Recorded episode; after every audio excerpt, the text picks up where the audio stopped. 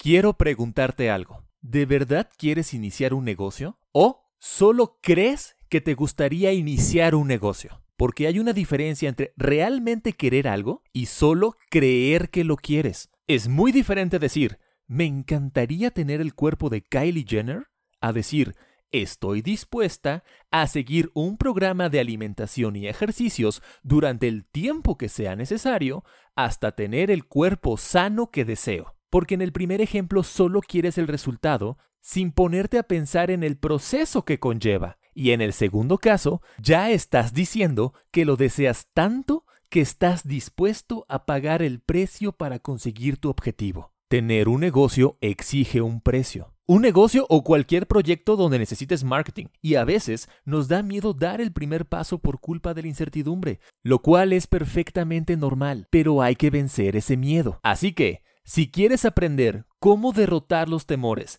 mantener la motivación al máximo y avanzar en tu camino hacia el éxito en los negocios a pesar de los problemas que van a surgir, quédate, porque todo eso lo vamos a revisar en el capítulo de hoy. Estás en El Marketing hacia el Maestro. Esto es primera y segunda llamada. Haré contigo una de las promesas más ambiciosas de mi vida. Voy a entregarte, de principio a fin, una guía paso a paso con todo lo que necesitas aprender sobre mercadotecnia en un solo podcast. Aprenderás de qué se trata realmente el marketing, sus técnicas, terminología y lo más importante, serás capaz de crear tu propio plan de mercadotecnia. Bienvenido a El Marketing hace al Maestro donde obtendrás el conocimiento para crear o hacer crecer tu propio negocio. Porque en este programa sabemos que el marketing no es lo que hacen las empresas cuando son exitosas. Es lo que hacen para volverse exitosas. Soy Francisco Domínguez Domínguez, profesional de la mercadotecnia, y con este método te resumiré mis años de experiencia. Quédate, es un placer para mí haberlo creado para ti. Tercera llamada, comenzamos. Esto es mucho más que un cliché o una frase típica para la motivación personal. Esto es la realidad de la vida. Para destacar en tu profesión, debes hacer lo que más disfrutas hacer. Punto. Pero he aquí la parte cruda del proceso de tener un negocio exitoso. Para lograr un negocio que destaque, debes renunciar, en parte, a hacer lo que amas. Creo firmemente que un buen plan de mercadotecnia es la clave para el éxito de un negocio, ya que este te llevará a contar con un producto que la gente ame, comunicación en los lugares ideales, un potente y persuasivo mensaje, distribución perfectamente ponderada, empaque atractivo, programa de retención de clientes, e incentivos para la recomendación. La mejor parte, todo esto lo puedes aprender. Para eso estamos aquí, para eso es este podcast. Lo que no puedes aprender es la pasión que sientes por atender al mercado que deseas atender. Un chef debe amar preparar sus platillos y servir a sus comensales. Un arquitecto de interiores hará lo propio con los hogares que diseñará para parejas jóvenes que adquieran su primera casa. Un programador web disfrutará de cada minuto leyendo y escribiendo código para sus proyectos que le facilitarán la vida a sus usuarios y destacarán en sus profesiones porque aman lo que hacen. Pero como hemos dicho ya, si en tus planes está crear un negocio increíble, deberás renunciar en parte a hacer lo que amas. Y lo vamos a ilustrar con un ejemplo, con una historia muy corta, no como la de Valeria y el café azul del capítulo 2. Lo vamos a ilustrar con un ejemplo, con una historia muy corta, no como la de Valeria y el café azul del capítulo 2, que por cierto, muchísimas gracias por convertirlo en el episodio más escuchado del podcast hasta ahora. Supongamos el caso de María José. Ella ama cocinar y la repostería es su especialidad. Tiene un trabajo de oficina en la principal zona comercial de su ciudad y los fines de semana se dedica a hornear sabrosos roles de canela glaseados que toda su familia y amigos aman comer cada vez que ella se los obsequia. Un día, Adriana, la mejor amiga de Majo y quien conoce bien sus famosos roles, ofrecerá una fiesta y le ha propuesto a nuestra protagonista que prepare cuatro docenas de sus panecillos a cambio de un pago más que justo. María José acepta encantada. Pasa toda la tarde del sábado comprando ingredientes, haciendo la mezcla, decorando y hasta se tomó la libertad de diseñar una bonita caja para realizar la entrega del pedido final y todo sale de maravilla. Ha recibido un pago por hacer lo que más le gusta hacer y entonces una pequeña pero poderosa idea que le cambiará la vida se apodera de ella. Debería iniciar mi negocio de venta de roles de canela. Y así lo hará. El inicio es sencillo. Ella tiene la idea de recibir pedidos a través de sus cuentas en redes sociales y ponerse los fines de semana y algunas tardes a preparar y entregar los productos terminados. Realiza sus primeros anuncios que publica en Facebook, abre un perfil de Instagram para subir fotos de su proceso de elaboración y poco a poco comienzan a llegar los primeros pedidos. Una docena para este domingo, tres cajas para la próxima semana, diez docenas para dentro de dos semanas. Los pedidos comienzan a hacerse cada vez más grandes y los problemas también empiezan a aparecer, ya que Majo ahora debe estar pendiente todo el tiempo de sus redes sociales para responder dudas, comentarios y confirmar los pedidos que recibe. Tarea que no le disgusta, pero la distrae demasiado de su trabajo en la oficina y le quita el tiempo que antes usaba para ir al gimnasio por las tardes. Dado que los pedidos son tantos, ahora debe planear sus compras de ingredientes y hacer un espacio en su casa para poder almacenarlos. Para poder repartirlos, ha de planificar una ruta que le conlleve el menor desplazamiento posible y así ahorrar un poco de gasolina para al final tener que contar el dinero de todas sus ventas para más o menos saber cuánto dinero realmente está ganando. Pasó de ser repostera, lo que ella amaba hacer, a ser community manager, ejecutiva de compras, almacenista, repartidora y contadora. Todas esas actividades que no ama realizar, pero que son necesarias para que su negocio tenga éxito. Esta pequeña historia ilustra la realidad de miles de emprendimientos que surgen porque alguien descubre un talento en alguna actividad que adora hacer y piensa que puede crear un negocio alrededor de esa virtud sin ponerse a pensar que para poder lograrlo deberá renunciar a seguir con su pasión. María José a partir de este momento tiene dos opciones.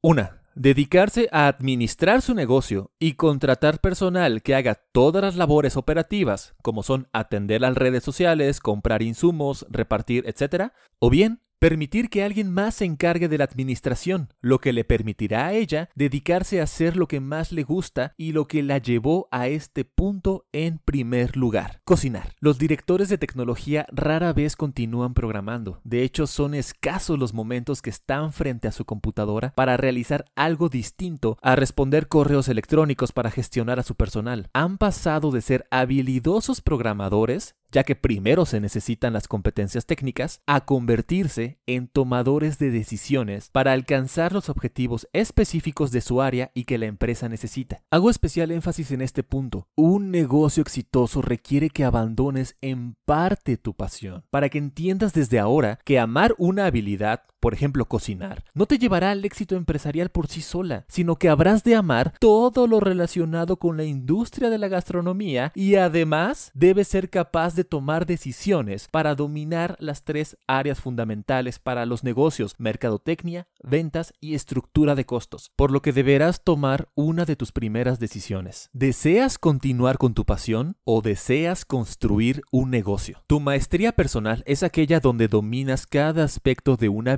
sea cual sea esta, tocar un instrumento, andar en patineta o practicar montañismo. Pero para convertirla en un gran negocio, deberás desarrollar tu maestría empresarial, o bien encontrar y contratar a alguien que ya sea un experto en las tres áreas de los negocios que revisamos en el capítulo número uno del podcast. No cualquiera puede ser un gran chef, pero un gran chef puede venir de cualquier parte. ¿Recuerdas esa frase de la película de Pixar, Ratatouille? Pues lo mismo aplica para los negocios. No todos pueden ser grandes empresarios, pero un gran empresario sí puede venir de cualquier lugar. Es momento de descubrir si tú ya eres, o bien vas en camino a convertirte en un hombre o mujer de negocios. Y es que la razón por la cual este recorrido no es para todo el mundo, nada tiene que ver con las habilidades requeridas para llevar un emprendimiento a buen puerto ya que, como hemos mencionado, todas estas pueden aprenderse. El verdadero motivo radica en el fondo, y ese es que no todos podemos sentirnos apasionados por el proceso comercial y administrativo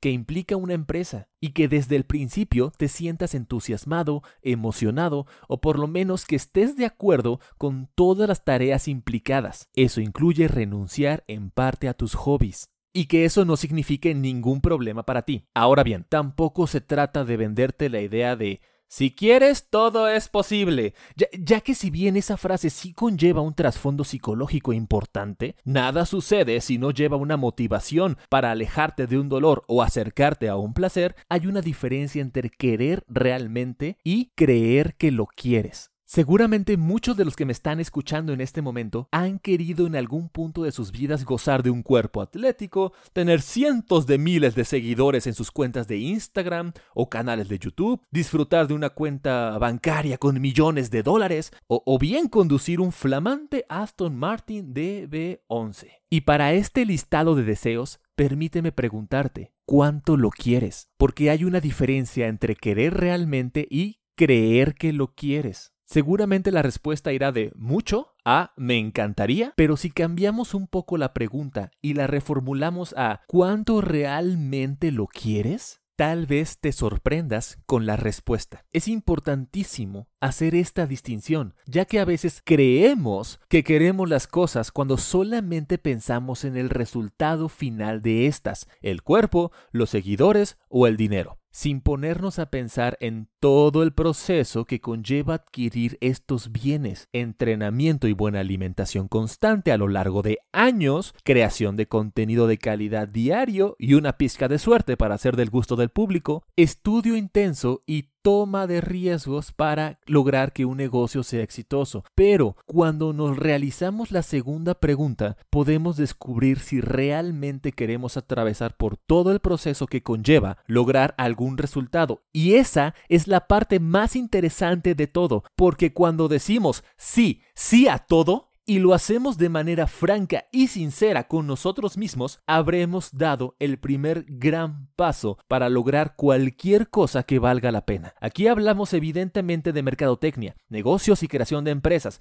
pero aplica para todo aspecto de tu vida en que desees alcanzar un objetivo importante. El primer paso para lograrlo es desearlo, pero realmente desearlo. Primer pregunta que debes responder cuánto realmente deseo tener mi propio negocio. El camino es difícil. Punto. Por favor, no avances de aquí si crees que toda la secuencia de pasos que te llevarán a gozar del éxito empresarial será fácil o que mágicamente las soluciones vendrán a ti sin mayor problema, porque la realidad es muy distinta y es más parecida a lo que se experimenta en el proceso de pérdida de peso. Inicias con una doble motivación, alejarte de tener sobrepeso y acercarte a estar en tu peso ideal. Escuchas cientos de consejos como ir con un nutriólogo, seguir la dieta de una revista médica especializada, asistir al gimnasio, etc. Las tácticas para lograr tu objetivo abundan y todo aquel al que le preguntes te dará su mejor intencionada recomendación acerca de lo que deberías hacer. Por lo que primero te enfrentarás a la duda. Bueno, y, de todo lo que he escuchado,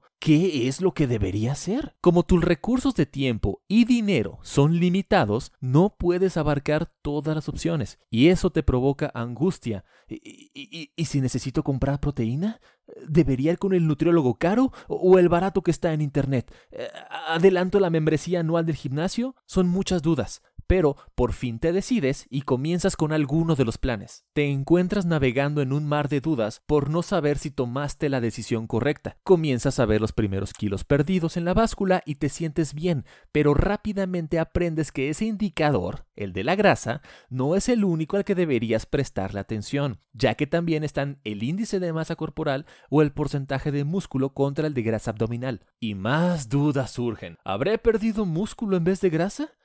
¿Lo estaré haciendo bien? Y ya sea que asistas con un nutriólogo profesional o que trates de aprender por tu cuenta en Internet y en libros especializados, ahora estás familiarizado con temas como el principio del déficit calórico o el agotamiento de las fibras musculares, los ciclos de recomposición corporal, etc. Ahora sabes que no solo debes perder peso, sino que éste debe provenir principalmente de la grasa y para conservar el músculo habrás de consumir una cierta cantidad de proteína al día. Y continúas tu camino hacia tu preciada meta de bajar 10 kilos de peso, pero ¿para cuándo deseas hacerlo? ¿En lo que termina el año o en los próximos tres meses? ¿Es realista bajar esa cantidad de peso en el tiempo que tú hayas dicho? Y te regresas al principio del proceso para comenzar a plantearte objetivos, pero ahora con mayor información acerca del camino que deberás recorrer. Lo que vimos es un ejemplo clásico del proceso que implica comenzar con cualquier actividad que sea desconocida en parte por nosotros, o bien que jamás hayamos intentado realizar antes. Inicias con muchas dudas sobre lo que deberías hacer, buscas consejos, obtienes los primeros resultados, te frustras o te alegras, después tu confianza se afecta porque no sabes si lo estás haciendo bien y si vas en el camino correcto, aprendes más sobre el tema,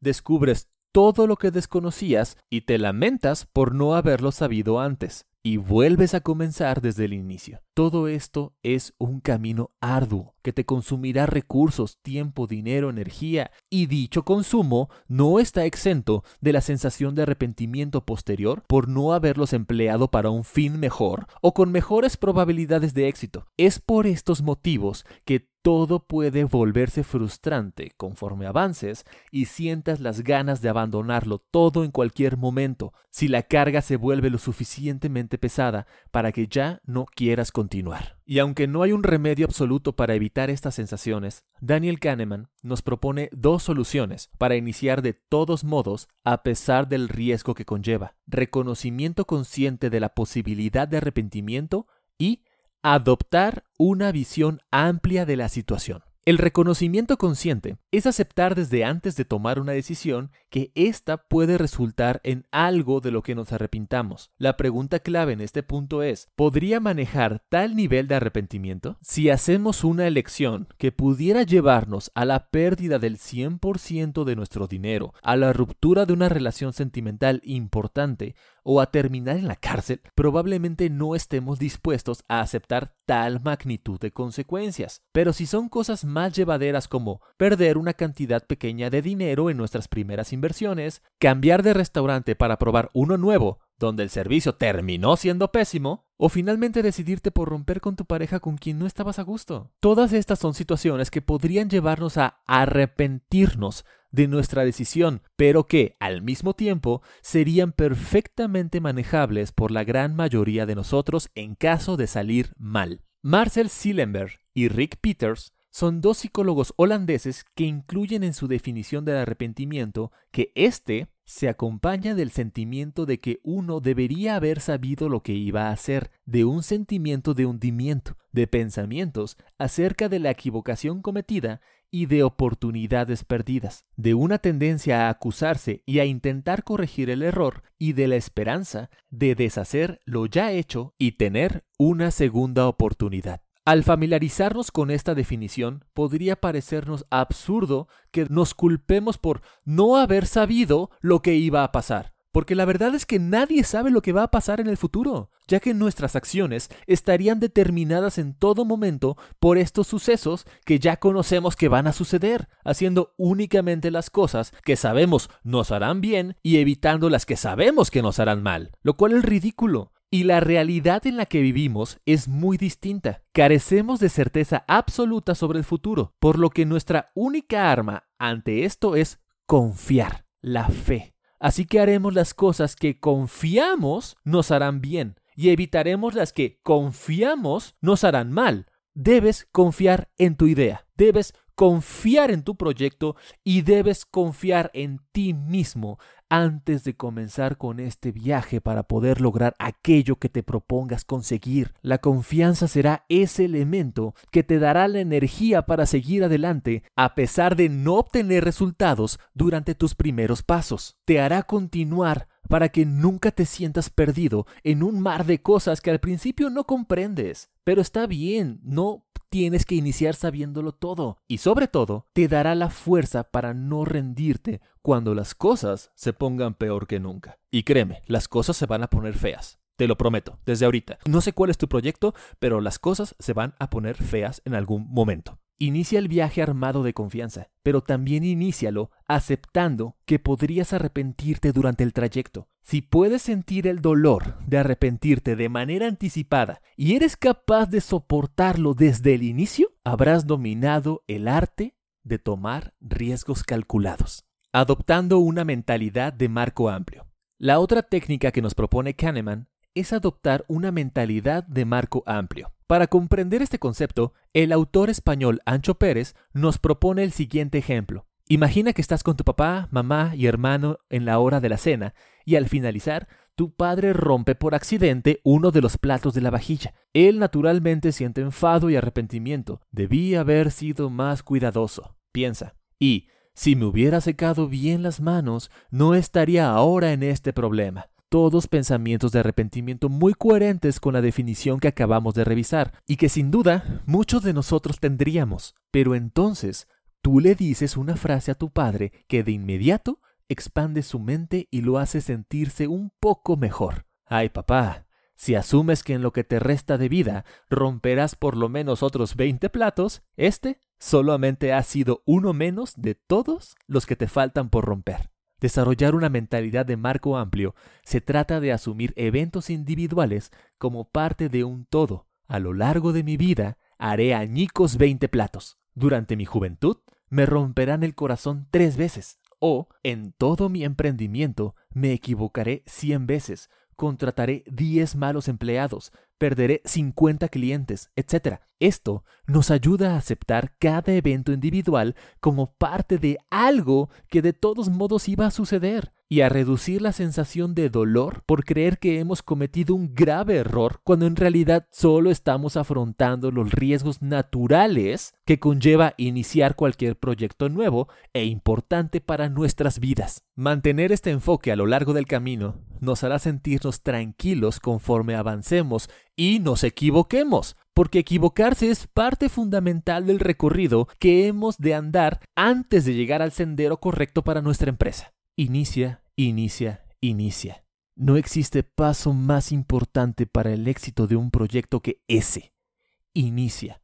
Y si lo que te está deteniendo para iniciar es el miedo, lo cual es totalmente comprensible, entonces, el aceptar desde el inicio que te puedes equivocar y que cada error formará parte de un conjunto de fallos necesarios para tu éxito, entonces podrás dar el primer paso sintiéndote tranquilo, pues habrás aprendido cómo manejar tus temores. Si conoces a alguien que tiene muchísimas ideas en la cabeza y nada más no empieza a dar el primer paso, por favor envíale este programa para que aprenda cómo manejar sus miedos y por fin se decida a iniciar su proyecto y que sepa que le va a ir muy bien, pero que tiene que prepararse, tiene que aprender y tiene que estar dispuesto a fallar durante el proceso. Es un proceso, esto no es fácil. En algún programa de televisión, el ya difunto empresario mexicano Jorge Vergara dijo, si yo te hablara de los obstáculos que he tenido a lo largo de 25 años, pues hubiera vendido el negocio como a los tres días, mano. Cualquier negocio va a implicar un obstáculo, lo hagas como lo hagas, de la índole que quieras. Así que si Jorge Vergara, uno de los que fueran considerados de los mejores empresarios en México, tenía esos problemas, pues todos los vamos a tener, todos vamos a enfrentar dificultades. El secreto está en saber cómo manejarlas. Y ahora te dejo con los siete puntos más importantes de este capítulo. 1. Para tener un gran negocio, debes renunciar en parte a hacer lo que amas y enfocarte en dominar las tres áreas más importantes, marketing, ventas y costos. Número 2. Hay una gran diferencia entre creer que quieres algo y realmente quererlo. En la primera, solo quieres el resultado. En la segunda, estás dispuesto a atravesar por todo el proceso. 3. El camino para crear un gran negocio es duro. Punto. 4. Si puedes imaginar desde el principio cuál sería el peor escenario y puedes soportarlo, estás listo para lanzarte sin miedo, porque ya habrás aceptado que el peor escenario es manejable para ti. 5. Adopta una mentalidad de marco amplio. Piensa que a lo largo de tu vida romperás 20 platos. El que acabas de romper solo ha sido uno más. 6. La confianza es la sensación más poderosa que puedes sentir para iniciar un proyecto. Confía en tu idea, confía en tus capacidades y sobre todo confía en ti mismo. Y número 7, inicia, inicia, inicia. Si realmente quieres iniciarte por el camino emprendedor, haz buen marketing. Y para eso está este podcast. Con este podcast lo vas a tener resuelto. Porque con buen marketing vienen buenas ventas, vienen buenos negocios, lo que ya hemos hablado. Y esa parte la vas a tener resuelta con este podcast. Mi compromiso contigo es entregarte todas las herramientas, todo el conocimiento sobre marketing para que puedas aplicarlo a tu negocio, a tu proyecto, a tu idea y te vaya espectacularmente bien. Esa parte la tendrás resuelta, me, voy a tardar un poquito, pero vas a tener una guía completísima para aprender mercadotecnia siguiendo este podcast.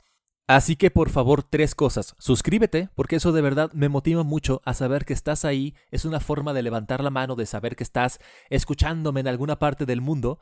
Y eso me da muchísima gasolina, muchísima motivación para seguirte creando este contenido. Dos, síguenos en Instagram arroba el MKT hace al maestro o solamente pon el marketing hace al maestro en el buscador porque ahí anunciamos cada vez que hay nuevo capítulo y además sirve como bandeja de entrada para comentarios para saber si te está gustando, qué quieres aprender, qué te gustaría conocer más, qué te gustaría que apareciera en este programa. Así, así que en el Instagram tienes los recordatorios de cuando sale un nuevo capítulo y además es una vía de comunicación entre nosotros porque de verdad me encanta leer los comentarios y también son una gran, gran fuente de motivación para mí. Y tercero, ya lo dijimos, mándale este audio a alguien que sientas que se puede beneficiar de él, que puede aprender, que puede servirle de inspiración para sus ideas y así este audio cumple su objetivo de llegar a personas que realmente estaban esperando esas palabras, ese conocimiento, esas palabras de aliento, ese, ese algo que los motivara. Así que envíaselo a alguien que conozcas, que sientas que le puede servir y con eso yo te estaré muy, muy agradecido porque me estarás ayudando a cumplir con ese gran propósito de alcanzar a todas las personas, ese gran objetivo de llegar a todas las personas que se puedan.